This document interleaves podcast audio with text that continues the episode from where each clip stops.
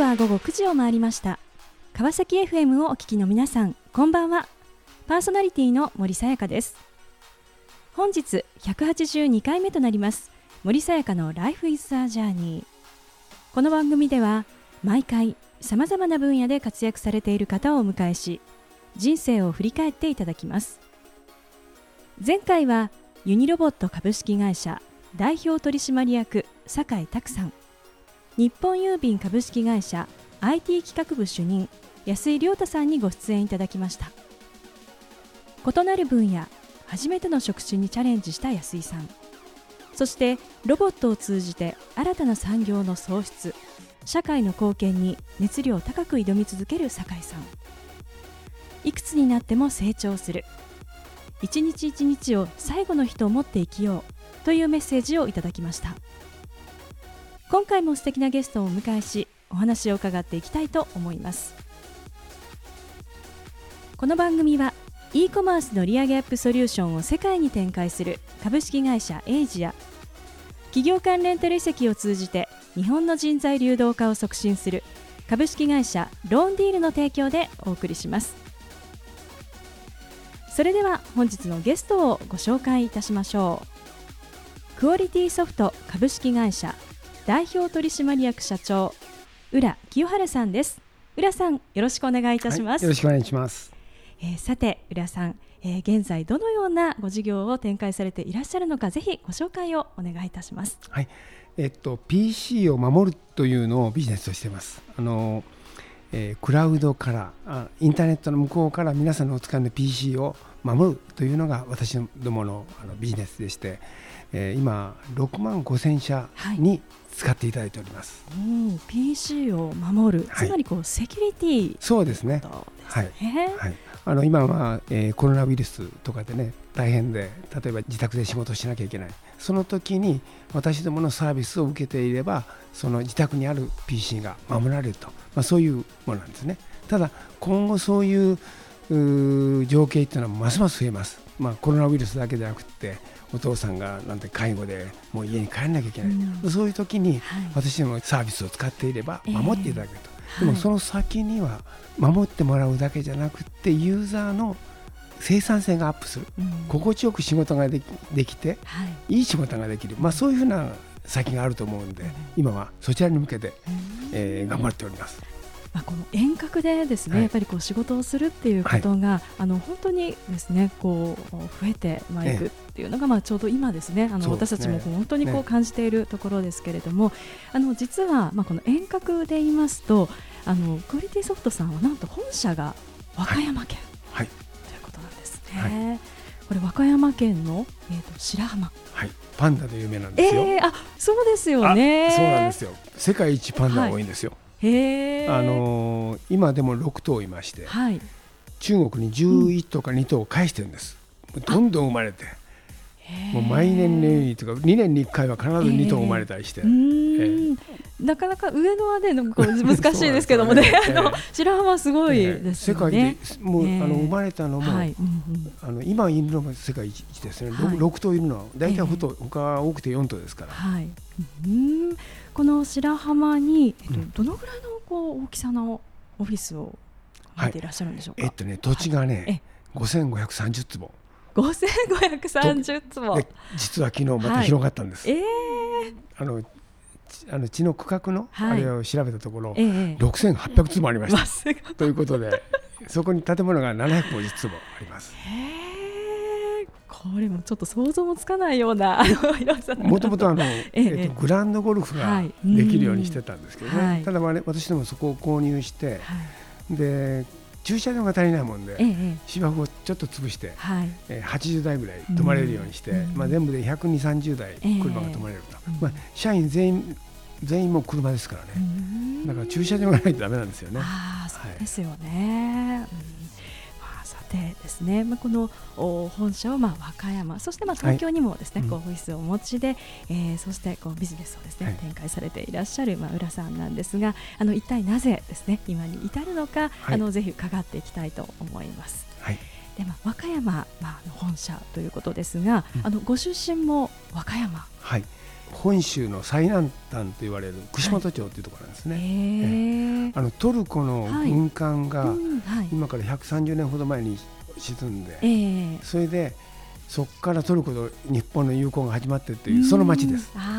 そこから生まれたんで、まあ、会社は今そのその北にある白浜というところですけど、えー、はい、はい、うん。でもこう浦さんはその当時ですね、うん、なんかこうどんなことを思いながらこう過ごしていらっしゃったんでしょうか？あの子供の頃？そうですね、ああの海がすぐ近くで、夏になると海に行って、はい、泳いで疲れると岩の上に寝転がってね、はい、で海を見てると、うん、もう無性に海外にいたくなって。で一時は移民を考えてました。移民ですか。ブラジルとかアルゼンチンとか、ああいうところにね、移民しようと、うん。まあ、ちょっと事情があって移民ができなくなったんですけどね。えー、でもそのこう海を見ながらその先にですね見える何かを。海を海は広いな、大きな行ってみたいなよその国ってまさにね、えー、海を見てると行きたくなるんです。うん、でこれ実際には行く、っていうことは実現できたんでしょうか？で結局行けなくて、まあ、養子に行ったために行けなかったんだけども、えーはい、なんとか行きたいんで、えー、海外に行ける会社探そうというんで、はい、それで私は音楽が好きだし、はい、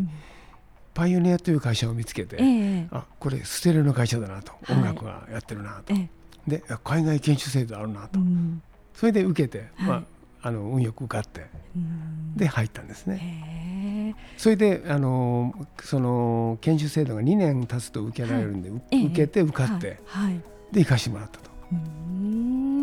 でもこれをなかなかこう海外に行きたいっていう方もきっといらっしゃる中でそういったこう機会をつかむっていうところも結構大変だったんじゃないでしょうか。あこれはね私頑張りましたね。あの私は高専に行ってるんですけども、はい、あの和歌山高専、はい、高専の2年の時に、ええ、実はほとんど英語の勉強しなくてもいい点取れたんですよ。ところが2年の時に、はい。最初の試験試験で48点取ってしまって、うん、これはいかんと、はい、ちゃんと英語勉強して海外行くんだって言って、えー、そこから自分で勉強始めて、はい、何やったかというと教科書を丸暗記するんですよ。うん、であのレコード聞いてあのレコードをテープに入れても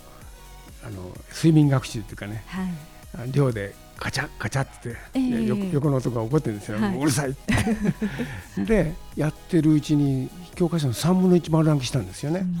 そしたら、えー寮のお風呂で洗ってる時に気が付いたら英語で考えてるんですよ。あ閉めたこれだと。はい、というんでもう徹底的に覚える。それも書く目で読む、声出して読む、聞く、はい、ぐーってやって。なんで僕はあの英語にお金かけたことないですよね。英語習いにも行ってない。はい。単にそれだけ。でパイオニアのその海外研修の,、あの試験受かっちゃった。みんな来るのは本社国際ばっかりなんですよ、が中で通ったんですだからあの時一番変わりましたね。戦略的に。さあ、えー、その後のお話ですね。あの大変、えー、うん、気になるところですがあの後半もですね、はい、引き続きお話を伺っていきたいと思います、えー、さてここでゲストの方の意外な一面を探ることを目的にこんな質問をさせていただきます。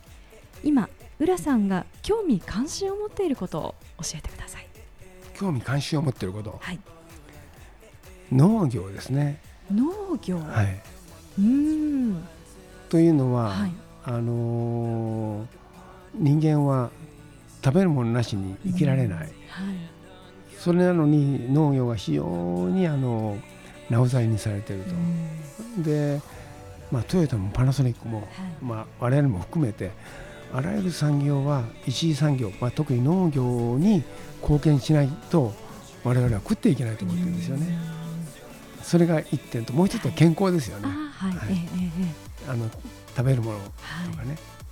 そうですね、うん、体が資本ですね、ね、はい、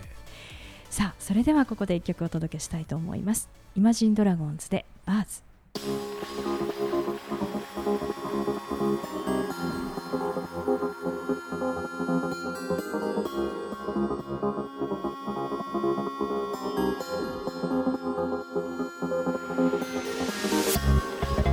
さあ後半も引き続きクオリティソフト株式会社代表取締役社長浦清春さんにお話を伺っていきたいと思います、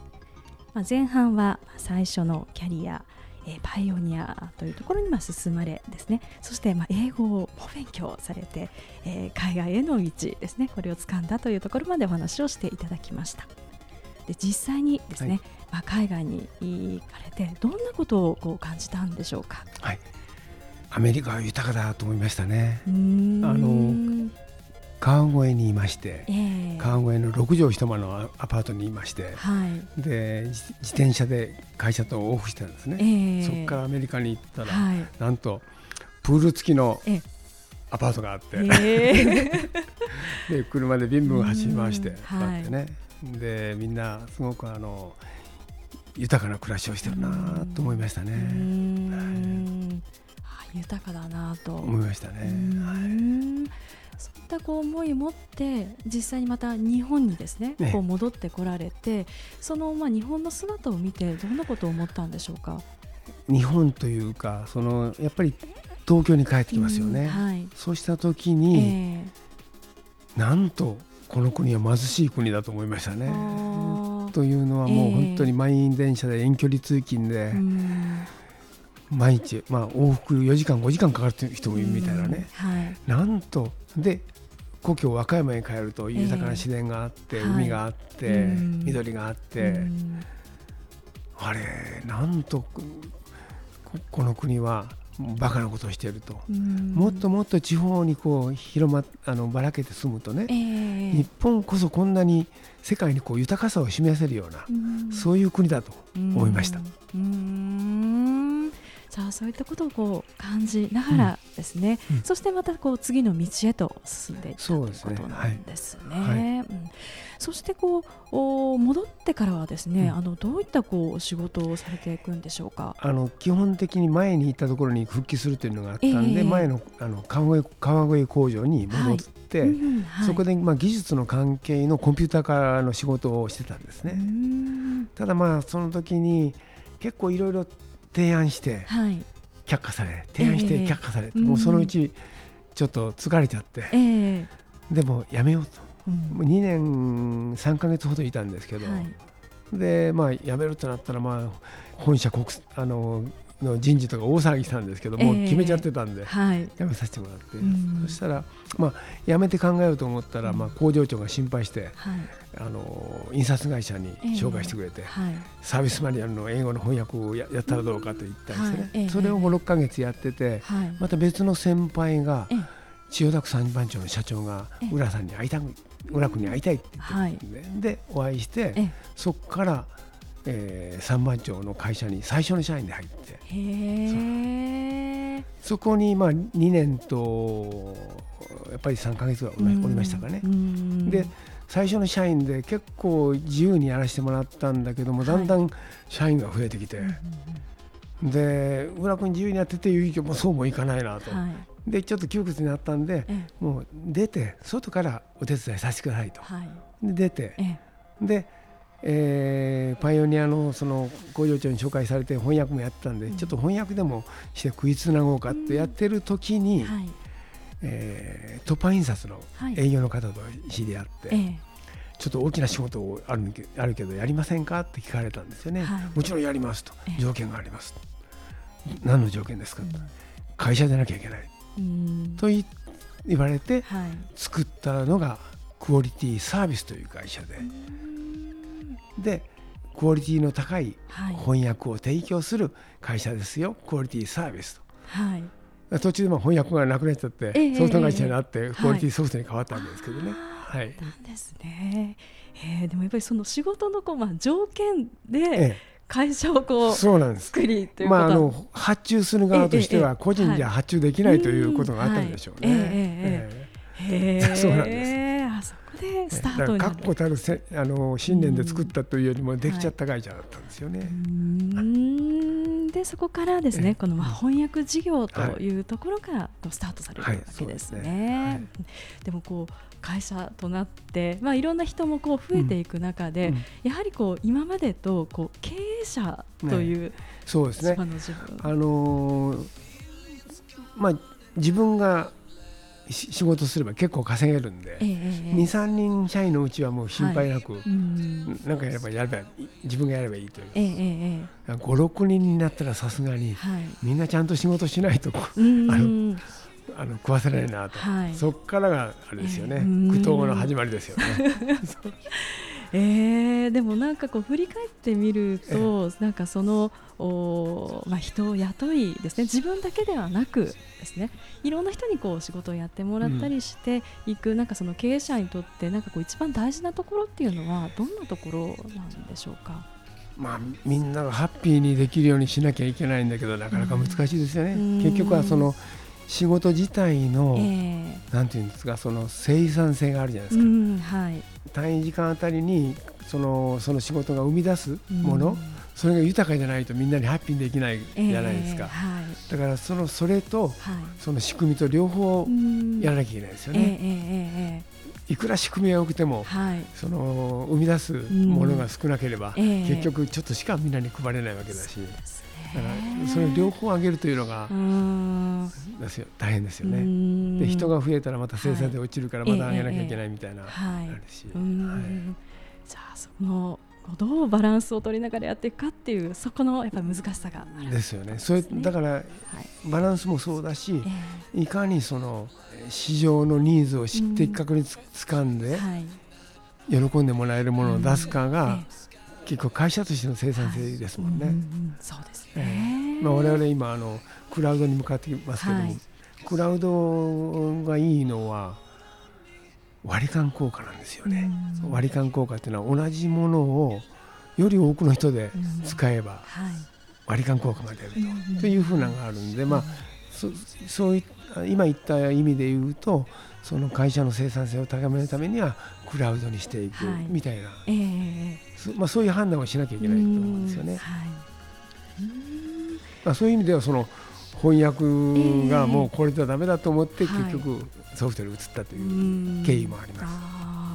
この翻訳からこうソフトへのこの決断ですね、はい、ここはこうどんなこう背景の中で、はい、えー、っとね私どもあのコンピューター結構よくわかる人がいっぱいいたんで、はい、あのコンピューターを駆使して、翻訳の生産性を上げるのやったんですよ。で例えばあのヒューレット・パカードさんの7000ページの翻訳を2か月半で、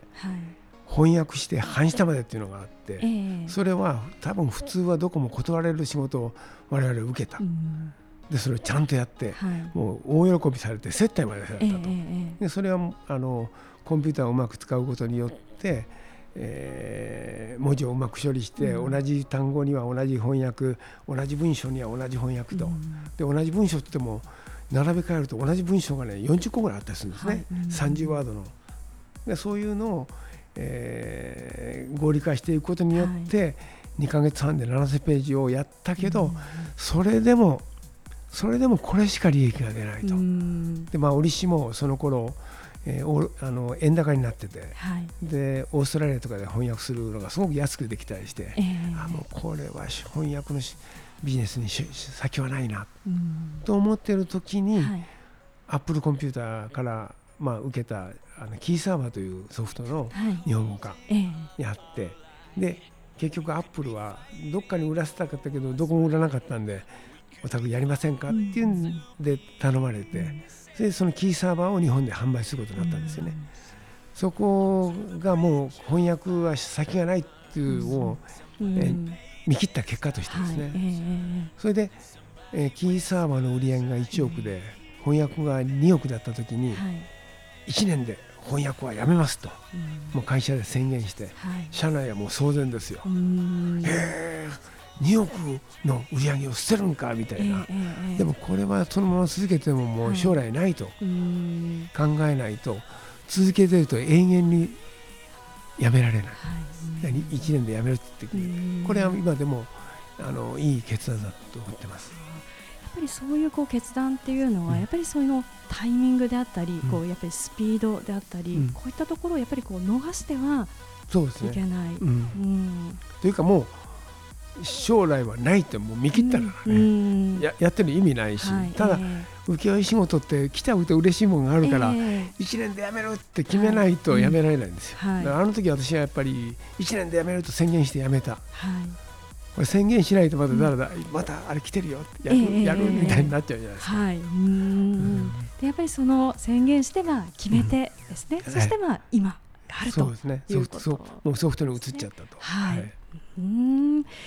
あのこの37年というところを振り返ってですね、ええ、改めてこう、まあ、皆さんこう、まあ、何のためにですねこの、うん、事業をやるのか何のためにこう生きるのかというふうになった時にどんなこう思いを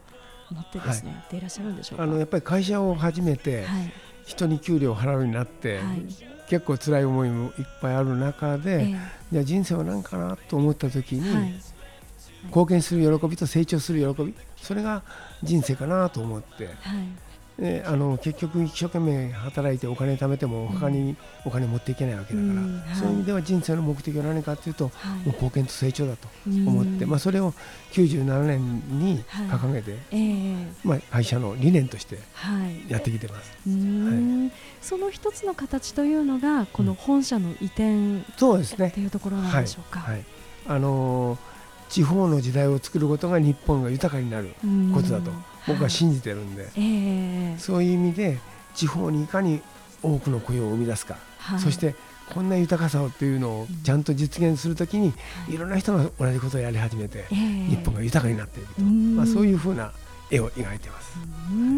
あのこの本社にはあの Innovation Springs、はい、ですね。あのお名前がついているということなんですが、はい、あのここでは一体どんなことがですね日々行われていらっしゃるんでしょうか、えっと、日々というかですね、はい、あの人が集まるところに何かイノベーションが起こるというふうなコンセプトで、はい、え。ー、えー、例えば Startup Weekend っていうイベントとか、はい、ハッカソンとか、えー、そういうのを定期的にやってます。